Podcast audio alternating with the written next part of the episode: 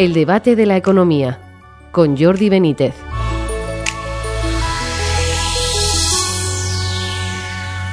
Bienvenidos al debate de la economía. La Comisión Europea ha recordado esta semana al gobierno español la necesidad de que recorte el gasto público y el déficit.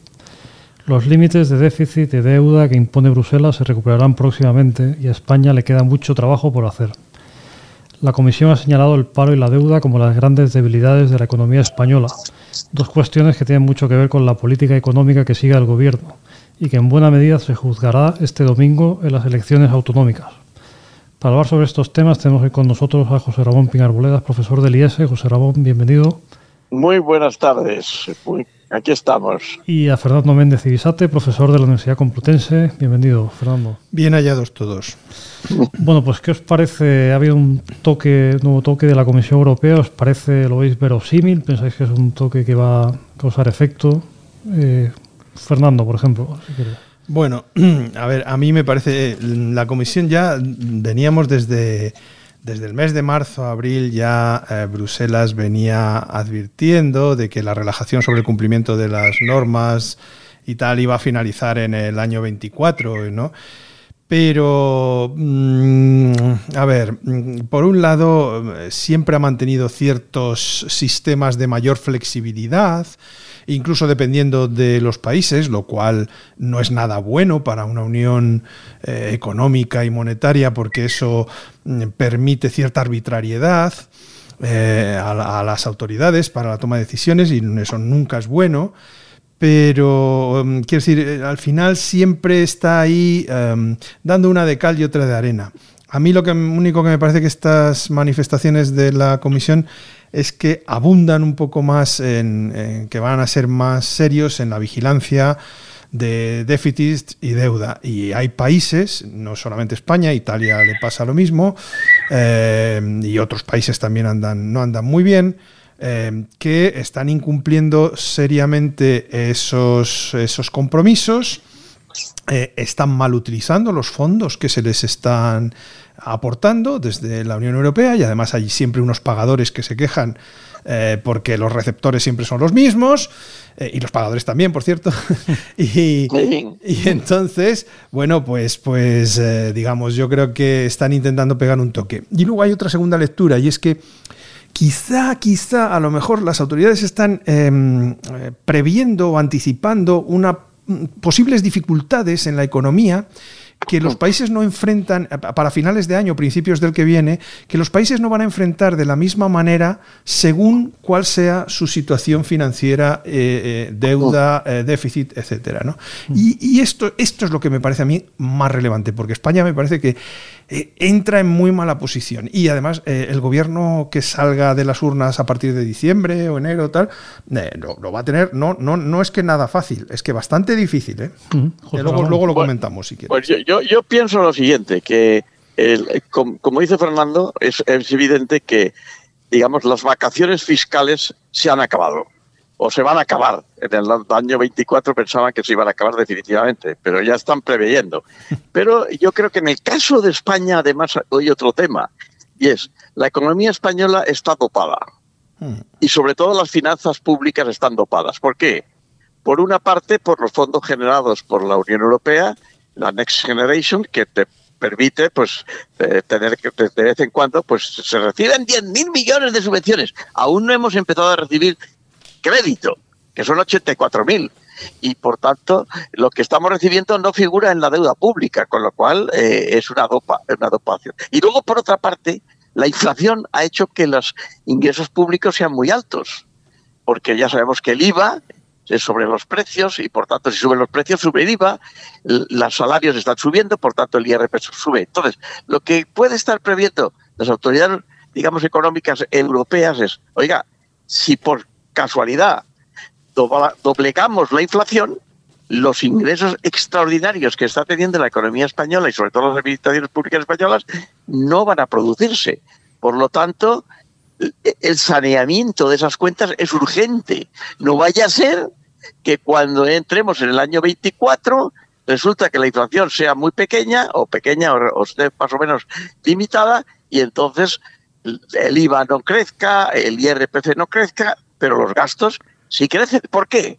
porque las campañas electorales del 2023 son a base de, eh, sobre todo desde el gobierno, decir, y les voy a dar tal, y como decía un, comentarista, y dos huevos duros, ¿no? Pues claro, claro entonces, entonces dicen, oiga, o, ustedes se, piensan en, en tener austeridad, pero claro, en este año no lo van a tener. Conclusión, y con esto podríamos enlazar con lo que el 28M va a influir. Conclusión, nos podemos encontrar en el año 24 si ganase el señor Sánchez, no si ganase, si gobernase otra vez el señor Sánchez, con una situación muy similar a la de Rodríguez Zapatero cuando en el año 2011 se encontró con una inflación, un déficit desbocado y tuvo, no tuvo más remedio que eh, disolver. Sobre todo porque en este momento será un gobierno de coalición. Un gobierno de coalición que, como sabemos, son los pedigüeños, especialmente nacional independentistas. Si tú no tienes presupuesto y te piden y no das, pues a lo mejor se enfadan. Y si se enfadan ya no tienes mayoría. Y si no tienes mayoría, tienes que disolver. Y nos encontraremos en una situación Zapatero, Rajoy, y no sé si será, eh, por así decirlo, Sánchez Feijóo o Sánchez otro candidato del, del PP. Sí es que gobierna el Partido Socialista.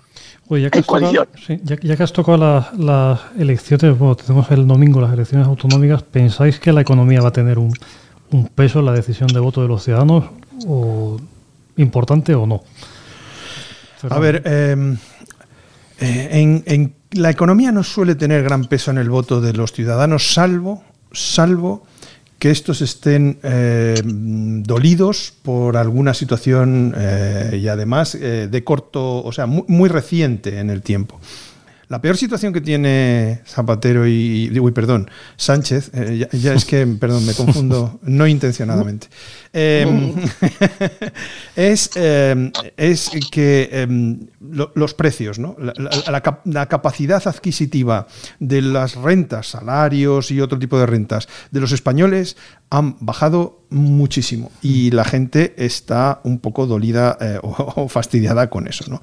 De ahí que todo, todo sean gastos, gastos y dedicarle eh, grandes partidas a, subsanar estas cuestiones. son, son dádivas, son pequeñas paguitas de esto, de lo otro y de más allá. ¿no? Eh, por cierto, esta es una de las cosas que ha criticado Bruselas. Mm, Bruselas dice su situación no es nada buena en déficit y en deuda, y encima además ustedes no están atendiendo a los, a los gastos de inversión. Y es verdad, eh, están atendiendo, y, para eso se ocupó Sánchez en su momento, de manejar él personalmente y, a, discrecionalidad total. No, no, no, han mantenido unas reglas de, repartición de, los dineros que vienen de la Unión Europea, para poder él dar estas paguitas y estas dádivas. Y entonces, exactamente esto es una de las cosas que, ha recordado la Unión Europea, junto con la cosa que de, la, de garantizar, ha dicho, la absorción de las ayudas procedentes de los fondos de recuperación. Eh, esto de la absorción significa que habrá que devolverlos. Y que usted tiene que garantizar que va a tener eh, una fortaleza económica suficiente para ir devolviéndolos y para ir reintegrando eh, las cosas o las partidas que se le exijan o que así estén. Fijaros que, según datos de, publicados en, abril, creo que fue por el Banco de España, eh, me imagino que correspondientes a febrero o marzo del 23, ¿vale? El, se suele decir que la deuda pública es del 113, algo, 114% sobre el PIB, ¿no? Bueno, pues no, no es cierto. La deuda pública, la deuda de todas las administraciones públicas, los pasivos reales de las administraciones públicas son un 170% del PIB.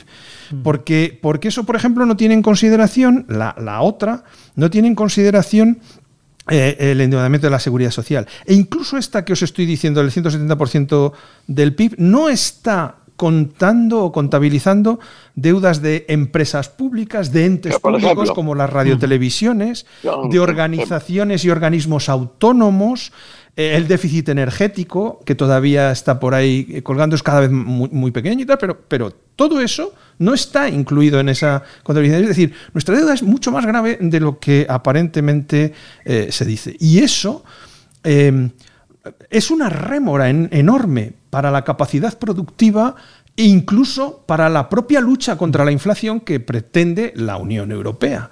Porque la, deuda pública fue uno de, los, de de los asuntos graves que nos, nos, condujeron, es verdad que en determinadas circunstancias, que ya hoy no se dan, a, lo del problema del euro, a la crisis del euro, cuando Grecia dijo que tenía una deuda y un déficit y tenía otro completamente oculto. ¿no? Dentro de un marco financiero y tal, es verdad, pero, pero eh, el problema es la estabilidad de la moneda, es decir, la lucha contra la inflación y mantener un, un valor estable de la moneda, depende mucho de este tipo de acciones de los estados. Eh, vamos, depende mucho, no, depende todo. José Ramón, aparte de comentar lo que, alguna cosa, lo que quieras de lo que dice Fernando, ¿ves que tendrá peso la economía en las Bueno, eh, vamos a ver, la historia de nuestra democracia dice que los vuelcos electorales se dan siempre por razones políticas, excepto uno, el de Zapatero Rajoy. Ese fue, ese fue. ¿Y, y por qué? llegamos al veintitantos por ciento del paro, que es una de las cosas que decía Fernando. O sea, hay veces cuando la gente lo siente realmente en el bolsillo, entonces sí. Pero, por ejemplo, pues el cambio del 82 al, de, de, la UCD al PSOE fue unas razones políticas, incluso de terrorismo, etcétera. El cambio del el Partido Socialista al PP de Aznar también fueron razones políticas. Y incluso el cambio de eh, Aznar a Zapatero, recordemos eh, el tema del terrorismo, fueron razones políticas. Solamente ha influido de verdad y profundamente en la economía, yo creo, en el cambio de Zapatero a Rajoy. Por lo tanto, yo no estoy seguro de que en, estos, en este año haya ese cambio. Entre otras cosas porque, aunque dice toda, con toda la razón eh, eh Fernando que estamos en una situación muy mala, una cosa es la situación macroeconómica y otra cosa es la sensación microeconómica. Y yo que doy clase a empresas y a empresarios, que tengo directivos de todo tipo en mis clases y que les pregunto, ¿cómo van los presupuestos? Todos este año me están diciendo, pues los cumplimos o estamos sobrepasándolos o los cumplimos o eh, casi estamos cumpliéndolos. De manera que la sensación que hay en la población y en las empresas es que la situación no está mal. Esa es la sensación que yo, que no es una sensación estadística, es una sensación simplemente de lectura de lo que te van diciendo gente que está en responsabilidades en las empresas y la gente que, bueno, y luego el tema de la sensación de los restaurantes, de los hoteles, de los viajes, que eso es otra sensación. Esa, Fernando tiene toda la razón, es una bomba de relojería. Nuestra economía está dopada. Tenemos los fondos europeos, tenemos la inflación que está creando dinero para las administraciones públicas, tenemos 16 millones o 17 cobrando de las administraciones públicas todos los, todos los meses. Y eso crea una, una sensación que, que no es la que preveemos que va a ser en el 24. Por tanto, mi opinión, la economía va a influir muy poco. Pero debía el problema. El problema es esto, que debía influir porque, porque estamos, digamos, dopados, estamos eh, drogados y por tanto debíamos de ser conscientes. Yo eh, publico mañana un artículo en, un, en el español que dice, oiga, es que apúrese, tenga en cuenta la macroeconomía, no sea usted loco, no, no piense solamente en su microeconomía ahora, porque la macroeconomía de ahora será su microeconomía de mañana. Sí, bueno, ahora, ahora se está valorando, valorando quizá más la gestión más cercana, ¿no? Sí, es verdad, pero, pero siempre con un punto de vista puesto en, las elecciones generales que van a mm. ser en unos meses, ¿verdad? Y, y, mi sensación es que el nuevo gobierno, que lo comentaba antes, va a tener una doble dificultad. Una es que Em, eh, no va a tener esas ayudas de. Bruselas em, eh, y además, eh, todavía no estoy en la segunda, y además no solo no va a tener esas ayudas de Bruselas, sino que Bruselas se le va a poner un poco gallito a la hora de cumplir las reglas. Y, y la segunda dificultad es que encima va a tener que empezar a retornar dineros de los que ha dado. Es decir, y, y eso va a suponer que las alegrías se han acabado. Y si el nuevo gobierno es del signo eh, eh, contrario al, actual, si, si, el gobierno es del mismo signo que el actual, van a tener dificultades para eh, cumplir promesas de dádivas, pagos, pagas, etc. Y si no es y empieza a ajustarse a lo que le exige la economía, eh, ya vamos a ver muchos problemas de eh, líos sociales en la Mm. calle, etcétera, etcétera. ¿eh? Oye, pero además hay una cosa que es. Curiosamente, estamos en una encrucijada en la economía española en que se pueden producir dos fenómenos a medio plazo. Y es, si España, por ejemplo, mantiene las centrales nucleares, incluso establece un plan de crear nuevas centrales nucleares que son más baratas y más seguras, mantiene el tema de cobertura por las energías eh, renovables, Dicho sea de paso, las nucleares ahora son verdes, según la Unión Europea. Reduce la importación de energías fósiles. Nuestra balanza comercial se convierte rápidamente en mucho más productiva. Nuestras exportaciones, esto es lo que me dicen los, directivos, se están disparando. Nuestra, nuestra empresa es bastante competitiva hoy en día. Es decir, si lo hacemos bien, en el año 2030 pues, España puede ser una de las potencias económicas de Europa si lo hacemos mal, como parece que lo podemos hacer si seguimos con las políticas actuales, pues estaremos como siempre, con déficit público, con déficit comercial y con el paro disparado. Sí, mi O sea, que hay intervención, una esperanza. mi, mi intervención anterior era sobre todo a un- un- un- una, cues- un- una coda a lo que tú dices. Si lo hacemos bien, y yo añadiría, y nos dejan Ah, que lo hagamos bien, entonces eh, fu- funcionará lo que tú dices. La, la clave es y nos dejan, ¿no? A hacerlo bien a Bueno, todos, a- los eso- consumidores, a los trabajadores, a los empresarios, claro, a las por eso- familias. Por eso es muy importante que en el 28M tengamos el voto en la cabeza pensando en la influencia, en las expectativas que crean para las elecciones generales. Eso es lo que yo creo. Bueno, pues ya tenemos que, terminar. Eh, muchas gracias, José Ramón Pinarboleda, Fernando Méndez Ibisate y a ustedes por seguirnos y les esperamos una próxima edición del debate de la economía.